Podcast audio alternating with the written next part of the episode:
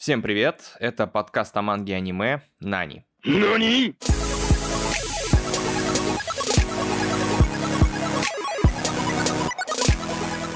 Меня все еще зовут Александр Варенов, и тема сегодняшнего выпуска «Что не так с мангой в России?». Я заранее прошу прощения, но я буду много бомбить, высказывать субъективную оценку, и вы сможете понять причину этих эмоций по ходу выпуска. Первое, с чего надо начать, это количество издательств манги в России, а их всего 9, согласно Википедии. Среди них, правда, есть Bubble Manga, которая технически выпускает мангу, но только российскую, то есть только ту, что написано в России, кто не догадался, это, по сути, подразделение Bubble Comics, издательство, которому мы благодарны, например, за Майора Грома. Еще есть азбука Атикус, более известная нам комиксами от Махаон. И да, у кого не было комиксов Махаон, у того не было детства. Есть Комикс-Арт, у которого договоры с издательствами Шуэйша, Гентоша и многими другими, чьи названия я выговорить не смогу. А вот Palma Press выпускает аж 28 тайтлов, среди которых в основном какой-то шлак, а из интересного только тайтлы Азуманга Дайо – рекомендую. И Торадора, тоже рекомендую. Издательство Sakura Press выпускает аж 6 манг, среди которых почитать можно только Королевскую битву и Ранма. Но Ранма это такая дремучая классика, что я даже не знаю, кому это может быть интересно. Только совсем упортым фанатам, наверное. У Фабрика комиксов есть лицензии на 40 тайтлов, среди которых нацистская Хиталия из страны Оси, я не шучу, это реально нацистская манга. Читать только если хочется открыть для себя тот факт, что японцы, да, были и, видимо, остаются нацистами. У XL Media есть лицензия на 20 аниме, среди которых 3 фильма Макота Синкая. Но про него я буду делать отдельный выпуск, там тема настолько интересна, что в трех словах не рассказать. Еще у XL Media 44 лицензии на мангу, среди которых я лично рекомендую «У меня мало друзей», «Нахальный принц и кошка Несмеяна», «Без игры жизни нет», «Врата Штейна», «Рыцари Сидонии», я Сакамото, а что? Истории монстров. Ух, вот это манга на отдельный выпуск, да. А, Ганма, кто не в курсе, это серия про боевого мангела Алиту, по мотивам которого был голливудский фильм. А еще манга «Проза бродячих псов». То есть у Excel Media имхо самая нормальная коллекция лицензий. Видно, что брали не все подряд, хотя, конечно, много сопливого проходника. Ну, девочки купят. Ну и, конечно, говоря об издательствах манги в России, нельзя не упомянуть History Comics. Почему нельзя? Ну, History Comics это прям притча странностей и мудачества. Да, список их лицензий больше моего эго. Да, там до хрена хорошей манги. Но сама бизнес-политика этой компании откровенно странная. Я, с одной стороны, благодарен, что истори, например, продаются в фикс прайс за 199 рублей, что очень дешево, а с другой, несколько лет назад они сделали странное. Используя свою лицензию на мангу, они пошли по интернету выкатывать лицензионные претензии различным сайтам, где публиковалось аниме по этой манге. Если вы не понимаете разницу между манго и аниме, то добро пожаловать в выпуск номер один.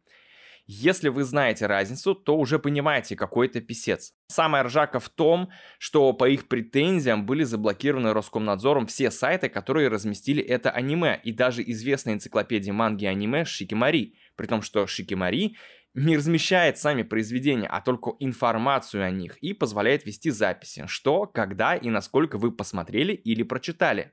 Шикимари это удобный сервис, настоятельно рекомендую. Дальше веселее. Истори через подставные компании заблокировали не все сервисы.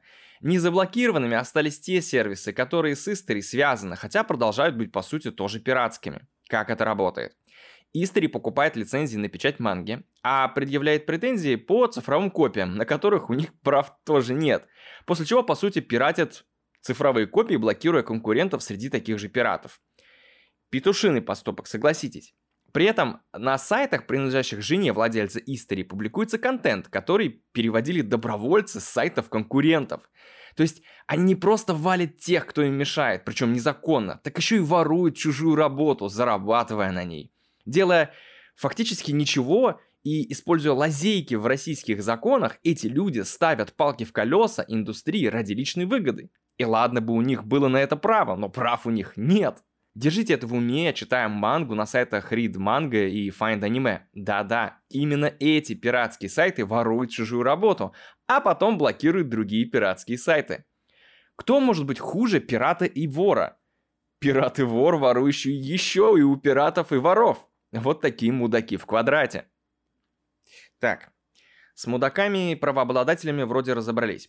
Э, теперь поговорим про мудаков, которые мангу продают в розницу. Читай город, сеть магазинов, известная всем читателям манги, продолжает прошибать дно. Когда манга стоила 400 рублей, я смеялся, но делал вид, что это нормально. Но когда манга начала стоить 1000 рублей за томик, который я прочту за вечер, я сделал выводы. И не надо мне заливать, что печать манги дороже печати обычной простой книжки. Это не так. Сейчас не 1960 год. Что иллюстрации, что просто текст печатаются одинаково, чернил столько же. Технически это одно и то же. Лицензии на мангу вряд ли дороже, перевод их сильно проще, так как там текста меньше, даже с заморочкой по редактированию иллюстраций.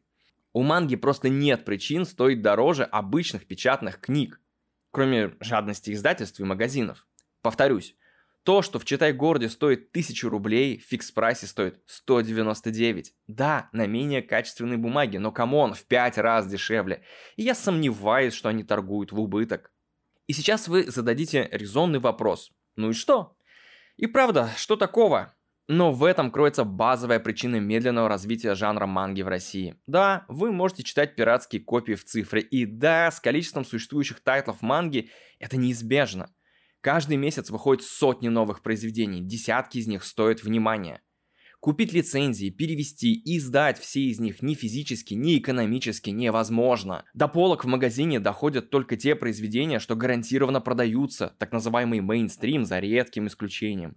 По этой причине полки завалены тем же героем щита, который, по моему убеждению, является плохой мангой. Герой щита посредственен даже внутри своего жанра, Исикая. Но он на всех полках, потому что издательство и магазин знают, что люди купят. Но покупая такое произведение, искушенный отечественный читатель, открывающий для себя жанр манги, очень быстро разочаровывается. Он видит слабый сюжет, слабых персонажей, слабые диалоги и слабую идею. И прочитав разок «Герой щита», он бросает весь художественный жанр. А видит цену в тысячу рублей за такое говно, он точно не попробует еще раз попозже. Как итог, Мангу в магазине берут плохо, их выпуск не развивается, магазины сокращают ассортимент. Читать в цифре, а там уже подсуетилась истори, и выбор теперь ограничивается их сайтами, их скудным ассортиментом тайтлов. То есть получается, что в цифре нормального выбора нет. Ни себе, ни людям. Выход, конечно, есть, но он не всем подойдет. Читать мангу на английском. Штука в том, что на английский переводится, если не все, то очень много, в тысячи раз больше, чем на русский. Да, придется учить язык, но по моему опыту, а, Мангу переводят на английский часто не носители языка, и б. стараются использовать простой лексикон. Почему не носители английского переводят на английский? Ну, потому что они работают сразу на широкую международную аудиторию. Такие энтузиасты часто просят задонатить им за их труд. Если они будут переводить только на свой родной язык, донатить им будут меньше, а работы у них будет столько же. Зачем вообще развивать этот жанр в России, спросите вы? Я отвечу. Манга это достаточно пластичный и простой для восприятия жанр. В отличие от книг, где автору, ну, требуется не только придумать хорошую идею, но еще и красиво ее упаковать, в манге работу можно разделить на несколько профессионалов. Один пишет сюжет, второй – диалоги, третий упаковывает в графическую оболочку. Читатель на выходе получает коллективный, качественный продукт, над каждым элементом которого работал профессионал – мы живем в эпоху быстрой информации, и у нас тупо нет времени открыть томик книги у камина и неторопливо читать, попивая чаек. Да, может кому-то это и нравится, но при бурном темпе в работе и в личной жизни такая смена скорости восприятия может сбить с толку. Манга, в отличие от американской школы комиксов, не ставит задачей только развлечь и только молодежь. Это широкий жанр на все возраста, часто поднимающий в сюжетах экзистенциальный кризис не только молодых, но и немолодых людей. Да, есть американские комиксы и для взрослых, но это все еще только набирающая обороты тенденция. И в количественном соотношении комиксы и рядом не стоят рядом с мангой. Из предыдущих двух пунктов в Японии набирает популярность жанр ранобе. литературных произведений с минимумом описаний, максимумом диалогов и обилием иллюстраций. Такой промежуточный пункт между классической прозой и мангой. Часто популярные ранобы впоследствии превращаются в мангу или аниме. Читатель сначала голосует рублем, ну, то есть иеной, за интересный сюжет, а далее капитализм расширяет возможности автора новыми форматами. Хочешь просто читать? Пожалуйста. Хочешь мангу? Вот. Хочешь почилить у телевизора? Получите, распишитесь. И самым аспектом является не только доступность для читателей, но и для авторов – кто угодно может начать писать сюжет. Для этого ничего не нужно, кроме идеи и желания. Начинающие писатели самостоятельно выкладывают свои работы на различных сайтах, параллельно зарабатывая с просмотров своих творений. Кто-то публикует сразу книги, а кто-то создает буквально еженедельные сериалы. В неделю по главе, подписки, просмотры, профит. Такой подход наглядно демонстрирует, что интересно читателю, а что нет, игнорируя предвзятость и субъективность издательств и редакторов. А вы видели, каким говном нас пичкают издательства и редакторы? Достаточно заглянуть в любой книжный магазин. Манга в этой схеме ключевой элемент. Она мотивирует молодые и не очень таланты хотя бы пробовать, пытаться, развиваться. А в результате мы получаем Просто море новых интересных произведений, каждый из которых соревнуется в оригинальности. На фоне текущей ситуации, когда западная массовая культура не творит ничего нового, а только переосмысляет старое, это глоток свежего воздуха, вдохновения и мыслей.